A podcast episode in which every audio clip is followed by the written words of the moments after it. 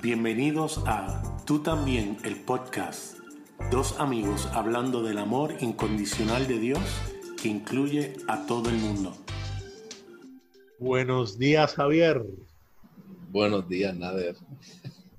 Una vez más en Tú también, el podcast, donde hablamos del amor ridículo, escandaloso de nuestro Padre.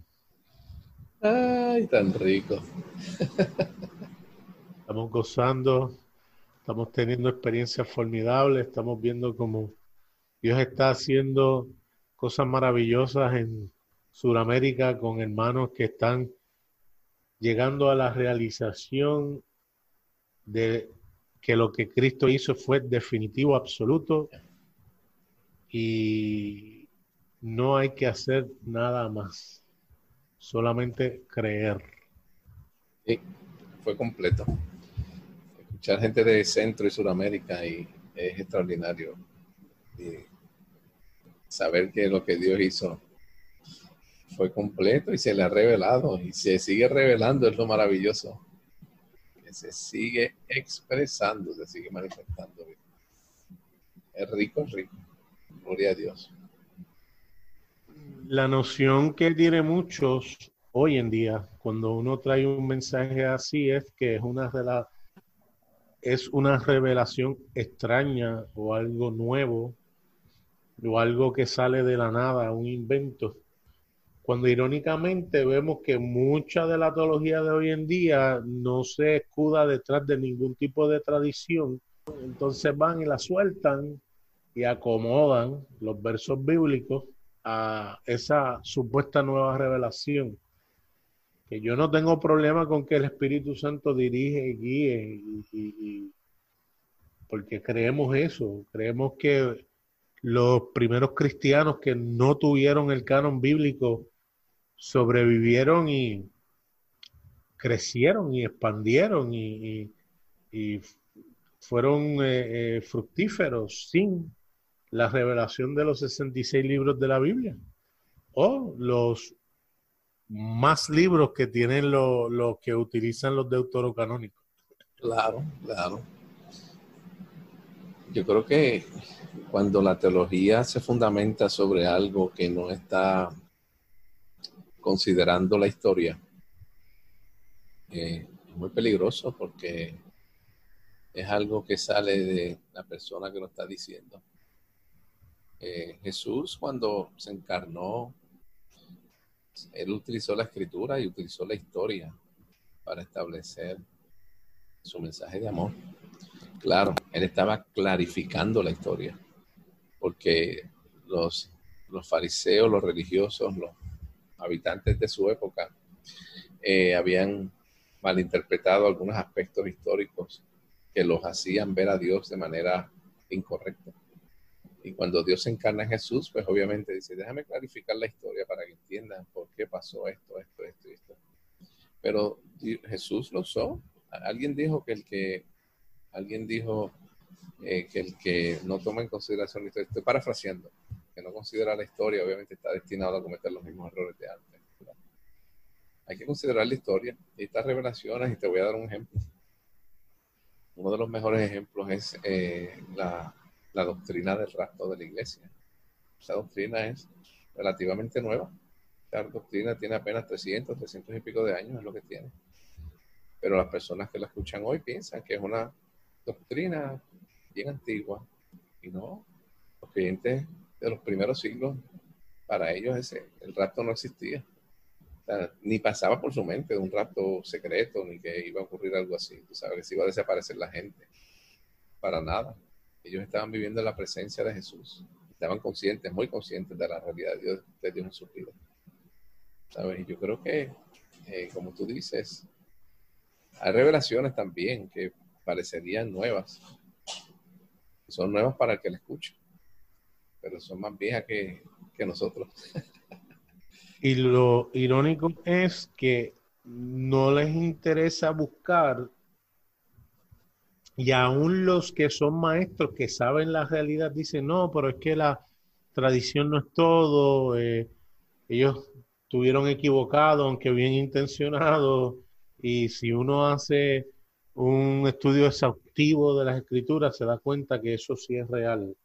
Y cuando uno busca y busca las palabras que se utilizan y los significados y otras personas que definieron palabras que hoy se interpretan incorrectamente o se traducen incorrectamente, te das cuenta que si utilizas las guías que ellos utilizan, pues claro que van a llegar a esas conclusiones, pero cuando buscas realmente lo que en la historia utilizaron como referencia, pues te das cuenta de que no es así.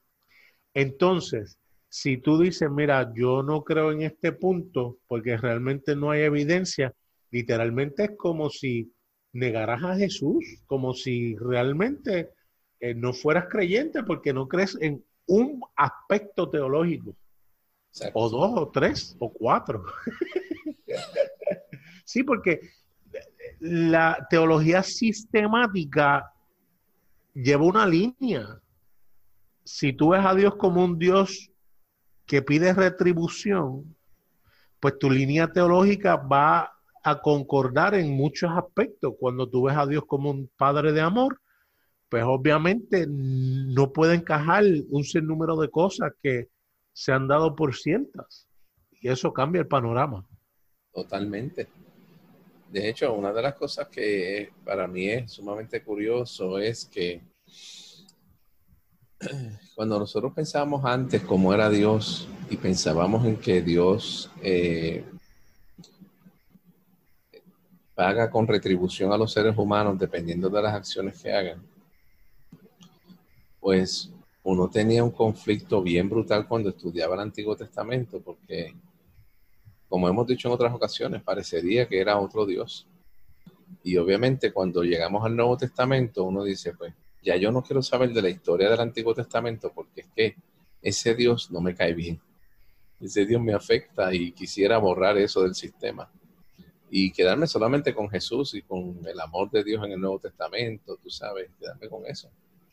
Eh, pero, y como tú dices, eso afecta nuestra eh, teología si nosotros obviamos algunos aspectos históricos. Pero cuando nosotros tenemos una perspectiva de un Dios que es 100% amor, Steve McVeigh le dice que es 100% puro amor. ¿Sabe? Es, extraordinario. Cuando nosotros creemos que Dios es puro amor, cuando empezamos a leer la Biblia desde el principio, en el principio creó Dios los cielos y la tierra, vamos a ver el amor de Dios derramado desde el primer verso hasta el último amén que aparece en Apocalipsis. ¿Tú sabes? Y entonces, pues obviamente, en nuestra interpretación de los hechos históricos y de los acontecimientos descritos en la escritura, pues obviamente van a tener que concordar con ese carácter, con esa esencia amorosa, cariñosa, tierna de nuestro Dios. Este, y que nos damos cuenta que esa es la realidad de Dios. Si Dios es amor, no puede hacer otra cosa que amar. Y nuestra, la historia tenemos que verla desde, desde esa perspectiva también, para que sea una historia que tenga una relevancia en nuestra vida diaria hoy. Mira lo que dijo Jacob Wright, eh, lo estoy traduciendo esto, Ajá. me parece tan acertado Dice, él dice, Jesús no puso el destino eterno de la raza humana en nuestra capacidad incompetente para convencernos mutuamente de nuestra versión personal de historias milenarias y nuestras teorías personales sobre seres invisibles. Pero sí nos dijo que somos la luz del mundo, el reino, él pone entre eh, paréntesis, la realidad de Dios, así es como Él define el reino, está dentro de nosotros. La curación o la sanidad del mundo está en nuestras manos con la esperanza de un amor más fuerte que la muerte, diciéndonos que renunciar a la violencia, dar nuestras vidas, desatar corazones rotos, o, sanar corazones rotos, liberar cautivos y ser pacificadores. O en otras palabras, participar en la restauración de todas las cosas y la realidad de Dios que se revela en la tierra. Poderoso, eso es poderoso. Discutimos, ¿no? ¿Qué me parece que esto es así, así, así? Lo hemos dicho mil veces. Podemos estar equivocados en nuestras interpretaciones teológicas en algún punto. Pero si algo yo he visto es que cuando uno simplifica la cosa y parte como punto primario, ¿quién es Dios? Pues entonces todo se acomoda fácilmente. Eh, no hay que forzar la teología, no hay que forzar las convicciones, porque como en inglés se le llama everything falls into place. Todo, encaja. Todo encaja, todo encaja, porque cuando uno lo ve a través del lente de amor, pues todo encaja. No necesariamente tengo que estar de acuerdo, pero va a encajar. Porque a lo mejor hay cosas que yo no estoy satisfecho en las contestaciones o en las cosas que veo. Pero la realidad es que todo va a encajar, tú sabes, y, el reino, como él dice, el reino está en nosotros. Jesús lo dijo. Jesús dijo, el reino está en ustedes, dentro de ustedes. Cuando ese reino reina, valga la redundancia, pues, la expresión del carácter de Dios fluye a través de nuestras vidas y obviamente mira, Nader, yo creo que una de las cosas más difíciles con esto que nosotros estamos compartiendo es que la gente no cree que es tan fácil como nosotros lo planteamos. Too good to be true.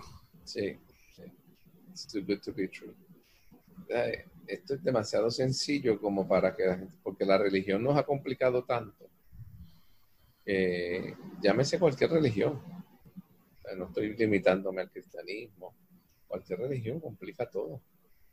Que la crítica de Jesús es precisamente ustedes los escribas y fariseos le ponen cargas a la gente que ustedes mismos no pueden llevar. Y no nos hemos dado cuenta que hemos repetido lo mismo.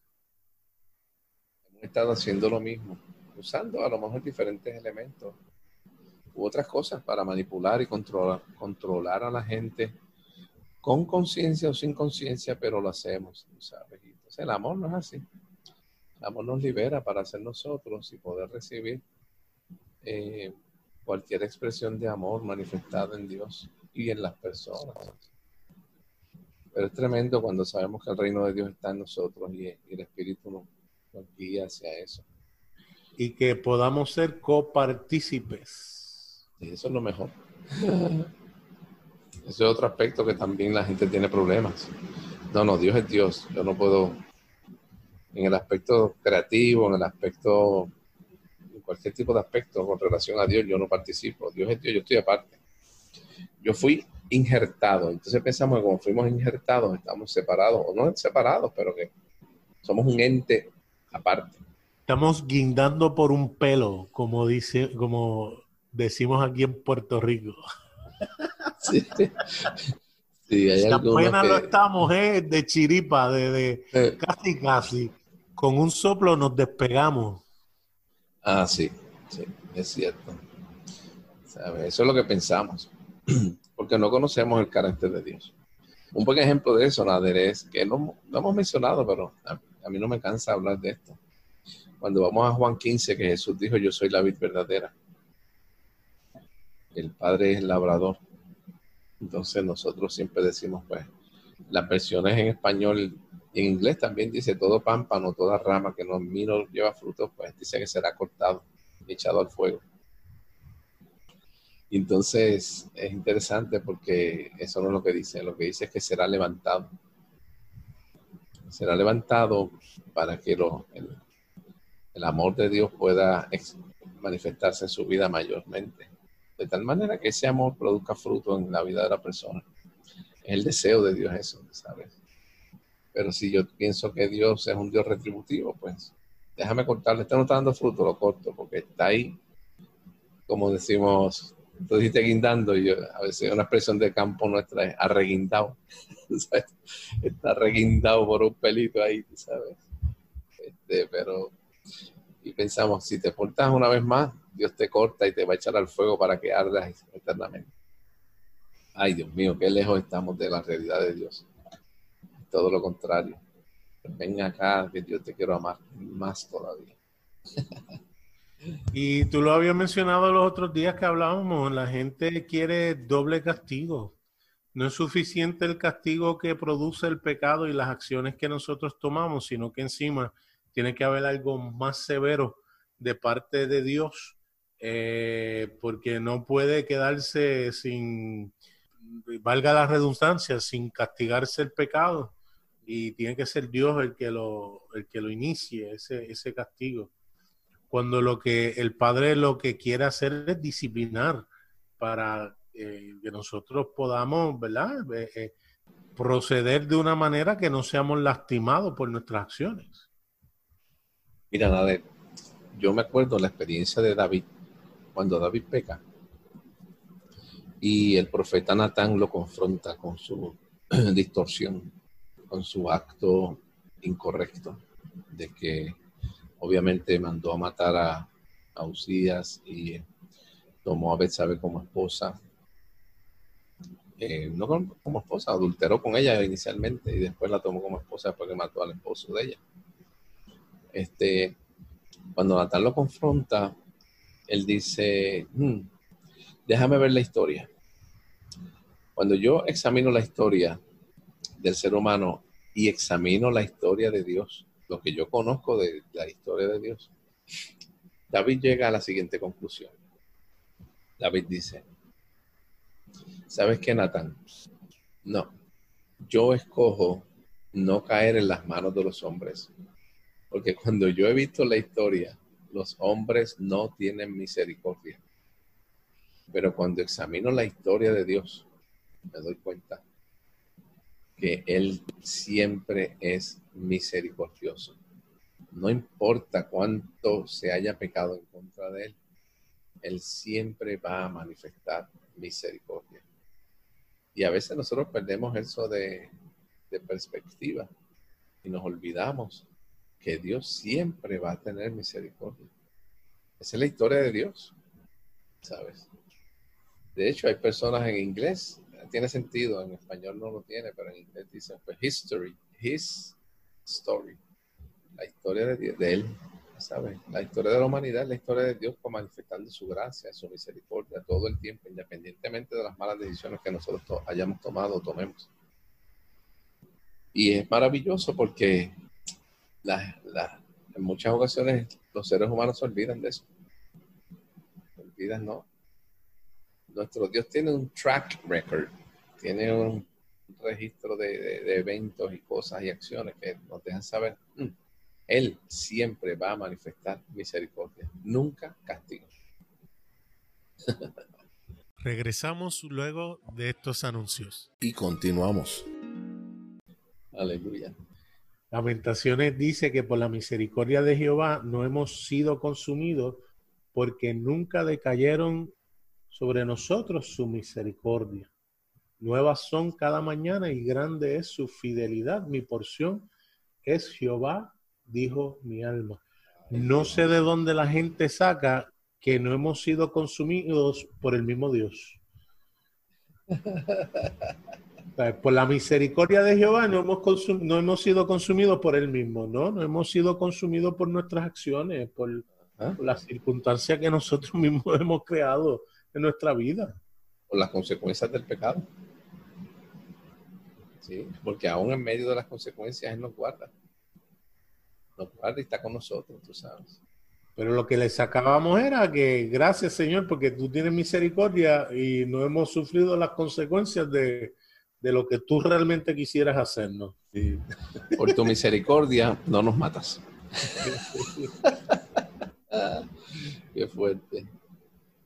Sí, por eso, por eso para mí las definiciones que nosotros hemos adquirido a través de los años, eh, tenemos que reevaluarlas. Eso yo creo que no, a lo mejor podemos llegar a la misma definición, pero vamos a sentarnos y reevaluar lo que nosotros hemos recibido. A nosotros nos enseñaron que la misericordia es cuando Dios no nos da lo que nosotros merecemos. Y que gracia es que nos da lo que no nos merecemos. Y hemos, hemos perpetuado esas definiciones y las brindamos y las damos y la gente en las iglesias se las sabe de memoria. Pero ¿qué, qué estamos diciendo realmente? Estamos diciendo que misericordia quiere decir que Dios no me está dando lo que yo me merezco. O sea, que yo me merezco castigo, me merezco sufrimiento, angustia, pero Dios dice, no, no, no te lo voy a dar, aunque te lo mereces. ¿De qué clase de Dios es ese? ¿Qué clase de papá puede pensar de esa manera? Mi hijo se merece que yo lo mate, pero no lo voy a matar porque lo amo. Voy a tener misericordia. No, no, no, no. Misericordia tiene que ver con la expresión del amor de Dios hacia nosotros de una manera tan extraordinaria, donde nosotros en medio de los momentos cuando hemos fallado, pecado, que nos sentimos miserables y ese amor se manifiesta y uno dice, wow, yo merezco que Dios me castigue, pero sabes que su amor va por encima de esto. entonces su amor expresado hacia mí hace que yo pueda renovar mis fuerzas y ese amor manifestado hacia mí consume la culpa y la vergüenza que pudo haber en nosotros por los actos que cometimos. Entonces ese amor restaura nuestra identidad otra vez. No es que la hayamos perdido, pero pensamos que la perdimos y pensamos que no somos dignos y pensamos que nos merecemos el castigo.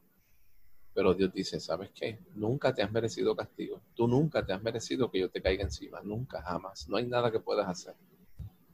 ¿Sabes? Y ese amor nos restaura esa realidad. Y esa es la misericordia de Dios expresada en, nosotros, de una manera práctica, donde su amor evita que la culpa y la vergüenza nos consuman. Me gusta lo que dice William Paul que un médico, uno quiere que él haga dos cosas, te juzgue y tenga misericordia. Va a juzgarte porque va a hacer una evaluación de lo que tienes y va a tener misericordia porque te va a administrar lo necesario para que seas sano. Exactamente. Eh, él no está tomando en cuenta lo que has hecho, lo que dejaste de ser, es simplemente quiere sanarte. Ahora en medio de todo esto de la pandemia eh, está el término de mercy um, treatment, que es personas que ya están en una etapa tan grave por el virus que le están administrando medicamentos que no saben si van a funcionar o no porque no ha habido eh, pruebas suficientes para establecer eh, que pueda hacerlo. Sin embargo, los médicos están tratando a las personas con esos medicamentos para ver si ese medicamento eh, de, de, suerte, ¿no? Puede, pueda sanar a la persona. Qué bueno que lo que Jesús administró a la vida de la humanidad no fue algo eh, adivinado. Al azar. Al azar fue certero y lo que administró Jesús sanó a toda la humanidad. Eso es poderoso. Ay, Dios mío. Toda la humanidad. Eso es grandioso, grandioso. Eso es demasiado rico, demasiado sabroso, tú sabes. Y obviamente los religiosos tienen problemas con eso porque eso se oye demasiado bueno para ser cierto, pero es cierto. Esa es la verdad. La comparación que pudieran hacer es la siguiente. Un virus tú no tienes que aceptarlo para ser contagiado, sino que puedes estar cerca de alguien y con simplemente estar cerca, pues te afectas. Pero la vacuna tú tienes que querer recibirla. Pero eso me cuesta porque me estás diciendo que lo que Adán hizo fue mucho más poderoso que lo que Jesús pudo haber hecho. O sea que lo que Adán hizo enfermó a toda la humanidad, pero lo que Jesús hizo, el antídoto, no hizo el mismo efecto en el ser humano. Eso no puede ser. Eh, nuevamente rehuso pensar que Adán pueda ser más, la creación pueda ser más poderoso que el creador. Jamás. Imposible. Imposible. Nuestro Dios siempre va a ser mucho más poderoso. ¿Sabes? No le podemos atribuir un poder que no tiene al primer Adán. ¿Sabes? Y al segundo Adán, quitarle ese poder. ¿Sabes? Lo único que Dios, cuando lo hace, Él lo hace, obviamente, sin violentar eh, la voluntad del ser humano. lo hace eh, de manera unilateral, pero obviamente se participa o se, se participa de esa sanidad en la medida que nosotros podamos creer que eso es así. Si yo no lo creo, pues la participación es nula. Es, es cero, nada. Pero es maravilloso porque entonces Dios quiere revelarse a cada persona, a cada ser humano. Hay gente que no tiene ninguna enfermedad y vive como si estuvieran enfermos, con achaques y cuestiones y están sanos, pero deciden querer pensar que están enfermos y, le, hacen, hacen pruebas y todas salen que no tienes nada, pero se siguen sintiendo como si tuvieran. Y caminan como si tuvieran eh, eh, eh, un pie malo, como si tuviera algo en la cabeza, pero la realidad es que están sanos. Y lo mismo ocurre con lo que Jesús hizo por todos. Así mismo es. Pero está de nosotros, nosotros aceptar eso, no aceptarlo, recibirlo, no recibirlo. Y no es que no lo hayamos recibido, lo recibimos, pero si no lo acepto, no lo creo, pues sencillamente no nos sirve de nada. Hemos hablado de esto en sin número de ocasiones, tú sabes. Sí, yo creo que... y nuevamente, volviendo a lo que empezamos al principio, esto no es algo que de repente se nos ocurrió. Esto, como nos hemos dado cuenta por medio de las redes alrededor del mundo, la gente se está dando cuenta de que esto es una realidad porque así se ha visto a través de la historia. Si uno lee a muchos de los padres de la iglesia, uno se va a dar cuenta que creían en la obra universal de Jesucristo en la cruz. Yes. La salvación fue completa, fue completa, no, le falta nada y fue para todo el mundo. Eh, yo puedo verlo, puedo no verlo. Hay personas que todavía creen que la Tierra es plana, hay personas que a lo mejor pueden objetar que la fuerza de gravedad es una realidad. Pero es bien sencillo, yo invito a esos que no creen en la fuerza de gravedad que se vayan a un edificio y se tiren para entonces probar que no existe. por favor, no.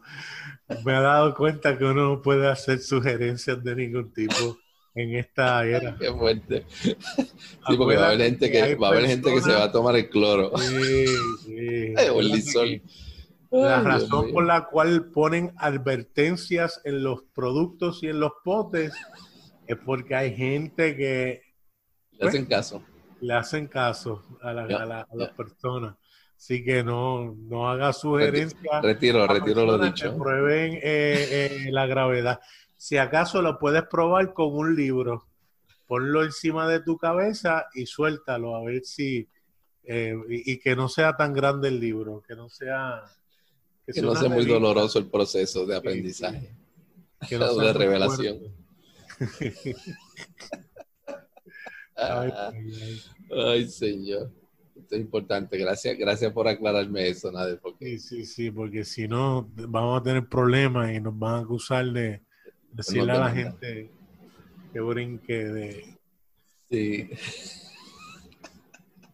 Estamos muy emocionados con este podcast, Javier. Le pedimos a aquellos que nos escuchan que nos escriban. Estamos en Facebook, en tú también. El podcast, estamos en Instagram también, como tú también el podcast. Y nos puedes escribir a tú también el podcast arroba gmail.com. Eh, vamos a estar trabajando una serie mentiras que hemos creído de Dios. El tema no es de nosotros, eh, de nuestro hermano eh, William Paul Young. Y vamos a estar trabajando una serie de, del libro. de mitos, mitos que se han ido pasando con el pasar del tiempo hemos creído acerca de Dios. Y nuevamente, a lo mejor usted entiende que no, que no es un mito, que, eso es cierto, pero nosotros no hacemos esto para que usted concurra, sino para motivarlo a buscar y a llegar a sus propias conclusiones. Invitar a las personas a que vean eh, desde otro punto de vista. no estamos aquí otra vez, lo hemos dicho muchas veces, no estamos para convencer a nadie para que vean desde otro punto de vista a ver qué pasa. A lo mejor encuentran algo distinto. Y porque sea distinto no quiere decir que sea nuevo. A lo mejor siempre he estado ahí, pero como no me había movido para verlo, pues dice, wow, mira esto nuevo. Pero la realidad es que no es nuevo, siempre he estado ahí.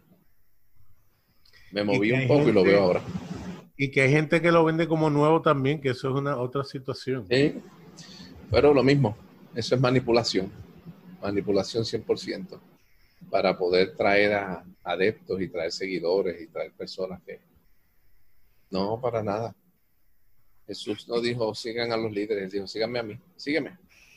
Mira lo irónico de todo esto. Yo estuve en el movimiento de la prosperidad y cuando se definió la palabra metanoia como cambio de mente, eh, fue algo que revolucionó. Pero los que trajeron las definiciones no dijeron que leyeron y buscaron y se fueron a la historia, sino yo recibí una revelación que la palabra arrepentimiento significa metanoia, que es cambio de mente, y todo el mundo la aceptó. Wow pero nunca dieron las fuentes de dónde salió la palabra metanoia y que buscaron un diccionario en el griego y se dieron cuenta en las raíces que significa X o Y. Y la gente, irónicamente, como fue una revelación, aparentemente, lo recibió como si nada, porque mira qué brutal ese hombre de Dios que ayuna un mes completo, eh, trajo algo que Dios estaba escondido, no, no estaba escondido cualquier persona, ahora con los recursos que hay en línea, puede buscar y darse cuenta eh, de, las cosas fácilmente. Sí, El detalle está que a través de la historia hemos visto que los seres humanos en su mayoría no investigan, no indagan, sino que lo que se les dice, pues lo reciben en su mayoría. Otra vez hay sus excepciones, hay personas que sí que son muy diligentes y buscan la información. Y llegan a conclusiones totalmente distintas. Exactamente. Y no hay ningún problema con eso, al contrario, eso es maravilloso. Yo siempre he pensado, yo siempre digo, en la, riqueza, en la diversidad hay riqueza. Me gusta decir eso porque eh, en las congregaciones buscan uniformidad en las convicciones, pero Dios, la diversidad reina.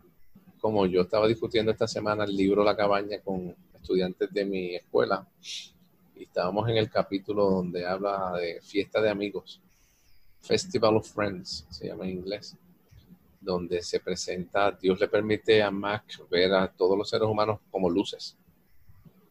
Y algo muy interesante es que eh, las luces, eh, todos los seres humanos eran luces distintas y ninguna se repetía. Imagínate la diversidad que había de luces. Y para Dios eso es exquisito, es rico, es maravilloso. Entonces nosotros queremos meter a todo el mundo y encajonarlos en unas teologías, unas doctrinas, en unas dogmas, en unas convicciones que hemos aprendido que puede ser que estén correctas y puede ser que no estén correctas. Pero tú sabes, la realidad es que nosotros en Dios, a medida que nos va revelando en Cristo, y el Espíritu Santo es el que nos revela, y nos lleva, y nos lleva a compartir con gente que nos comparte algo, y, y Dios le abre los ojos a uno para ver algo nuevo lo que pasa es que a veces no tenemos la integridad para decir, eh, mira, Nader me habló de esto y ahora puedo ver esto de esta forma. O Dios me reveló a través de Nader, o Dios me reveló a través de este amigo, o de, este libro. No, y entonces es más fácil para manipular, decir, ya, yo, Dios me reveló, Dios me dijo, Dios me mostró. Porque como yo soy el, más espiritual de todos, pues, eh, ¿sabe? A mí me reveló esto. Pero la realidad es que no hay ninguna revelación nueva bajo el sol. No la hay, no existe. Dios nos ha ido revelando y en los seres humanos de manera distinta, se expresa diferente, pero Él se sigue mostrando como el Dios de amor que es. Y ese amor, lo maravilloso es que tiene muchos colores, muchas expresiones, tan, tantas como seres humanos hay en la tierra y fuera de la tierra. y aún más. ¿Sabe? Cada uno de nosotros es una expresión única de Dios y una revelación única de nuestro Padre. ¿Sabe? Eso es maravilloso. Yo traduje un meme al español que aparece el rostro de muchas personas de diferentes culturas. Ah, se está súper. Y dice, o vemos a Dios en todos o no vemos a Dios y punto. Yes.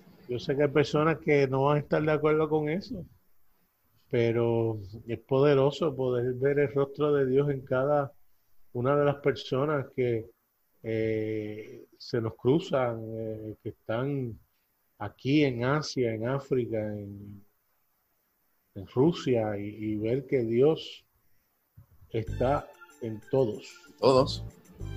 Esa, es la verdad, esa es la verdad. Yo creo que, ese, ese meme es exquisito.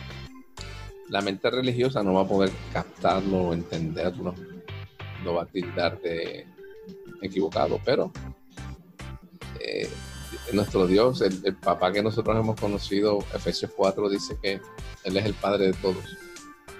De todos, todos, todos. Nos puedes escuchar a través de Apple Podcast, Google Podcast, Anchor.fm o donde quiera que escuches tus podcasts. También nos pueden escribir a tú también el podcast arroba gmail.com o me consiguen en Facebook Nader Manastra Díaz. O a mí a través de Facebook, Javier en él. Hasta, la próxima.